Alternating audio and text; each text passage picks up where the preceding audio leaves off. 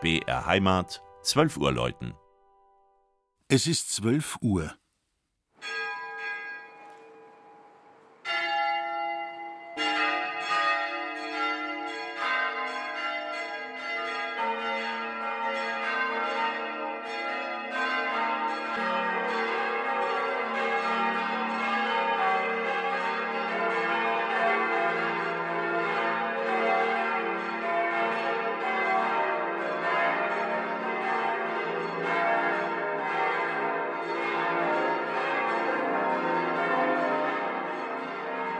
Das Mittagsläuten kommt heute von der katholischen Pfarrkirche St. Andreas im unterfränkischen Karlstadt am Main.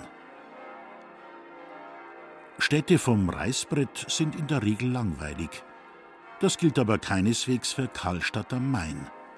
Nahezu unverändert hat sich hier der Mustergrundriss einer stauferzeitlichen Stadt erhalten, deren Glanzpunkte das Rathaus von 1422 die Tore und Türme der Stadtbefestigung, die schönen Bürgerhäuser mit ihren Fachwerkfassaden und nicht zuletzt die romanisch-gotische Stadtpfarrkirche St. Andreas bilden.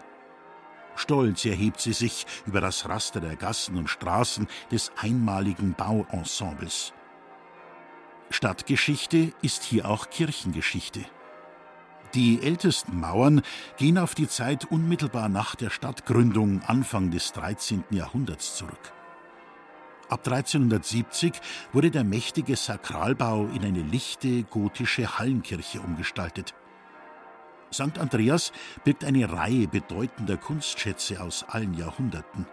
So etwa die großartige Sandstein-Großplastik des Erlöser Christus im Chorraum von 1380 die hochgotischen Epitaphien der Voigt von Rieneck oder die Skulptur des heiligen Nikolaus aus der Werkstatt Tilman Riemenschneiders von 1512. Das wohl älteste Kunstwerk der Stadt, eine romanische Totenleuchte, steht im Durchgang vom nördlichen Querschiff zur Rienecker Kapelle. Im Turm mit dem Echterschen Spitzhelm hängen nicht weniger als zehn Glocken. Wenn sie mit ihrem Gesamtgewicht von achteinhalb Tonnen zusammen Dienst tun, dann rumpelt's im eichenen Glockenstuhl.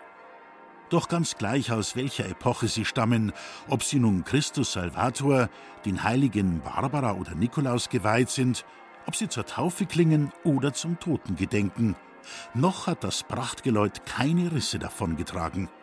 Das möge noch lange so bleiben. Das Mittagsläuten aus Karlstadt am Main von Regina Vandal. Gelesen hat Christian Jungwirth.